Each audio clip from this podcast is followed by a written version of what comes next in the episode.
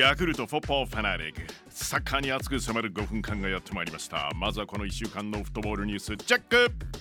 FIFA ワールドカップ2026アジア2次予選日本の初戦昨夜大阪で開催日本代表サムライブルー対ミャンマー代表戦。結果は5対0、えー、日本快勝です。上田綺世選手ハットトリック。さらに鎌田選手堂安選手もゴール。決めてくれました。次のマッチは中立地サウジアラビアでのシリア戦です。この試合について後ほどバーチャル実況で。FIFA アンダーセブンティーンワールドカップインドネシア2023開催中ですよね。アンダーセブンティーン日本代表初戦でウェファアンダーセブンティーンヨーロッパ選手権3位のアンダーセブンティーンポーランド代表に1対0で勝ちました。しかし2戦目アンダーセブンティーンアルゼンチン代表に1対3敗れたんですよね、えグループステージ突破がかかるセネガル戦は日本時間今日午後6時キックオフ予定です。J2 最終節ジュビロ磐田栃木 SC に2対1で勝って2位に浮上。J1 復帰おめでとうございます。また J1 昇格プレーオフ進出チームは東京ヴェルディ清水エスパルスモンテリオ山形ジェフユナイテッド千葉の4チームです。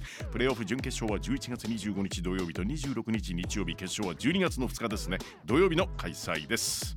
アジアの女子クラブナンバーワンを決定する AFC Women's Champions League のプレ大会として開催されている AFC Women's Club Championship 2023えー、こちらに WE リーグを制した三菱重工浦和レッズレディーズが出てるんですよね。グループステージを行われました。3連勝で来年開催の決勝進出。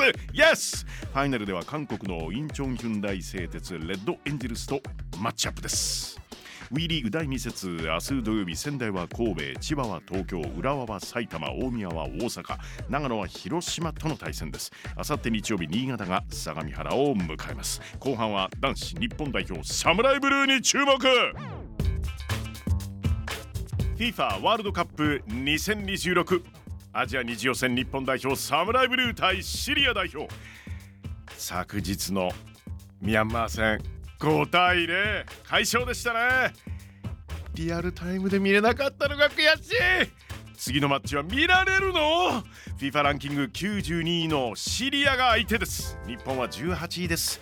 中立地サウジアラビアで開催されるマッチです。えー、ちなみにシリアの二次予選初戦は日本戦と同じく中立地サウジアラビアで開催。北朝鮮に1対0で勝ってるんですよね。おいおい。日本代表サムライブルー対シリア代表。試合の行方を大胆妄想熱烈応援バーチャル実況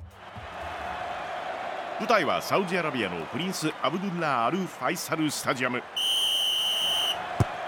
日本は最終ライン中東には慣れてるんじゃないですか？カタール一部アル・ラーヤンでプレーする谷口がボールを持つ。谷口からおお中山にパス。ミャンマー戦ではキャプテンマークをつけて出場した中山選手。インスタを見るとん？おワノクロックのライブですね。参戦したんですか？これは海外のライブ会場ですよ。ライブで花道を駆け抜けるあのクロックタカさんのようにさっそうとドリブルで抜けていく。中山から絶好調南野にパス。トレードマークとなったヘアバンドが今日も決まってるぞ南野ディフェンダーをかわすラストパス。ミャンマー戦と同じくホットラインがつながった。上田綺世シュート。決まった！ゴール！ゴール！ゴール！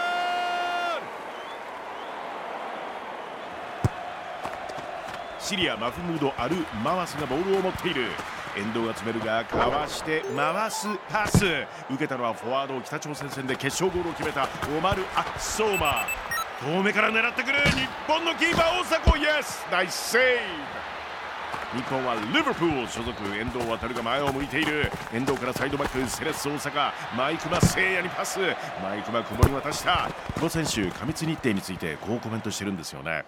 えー、好きなことで、えー、ご飯を食べてるんで感謝したいです。なんて謙虚なの。久保建英シュート。決まった。ゴールゴールゴー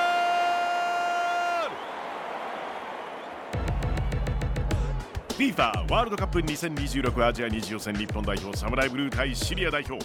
実際の試合は11月21日火曜日日本時間午後11時45分キックオフ予定です。そして明日土曜日パリオリンピックを目指すアンダー22日本代表がアンダー22アルゼンチン代表と静岡で国際親善マッチを戦います。こちらも注目の試合です。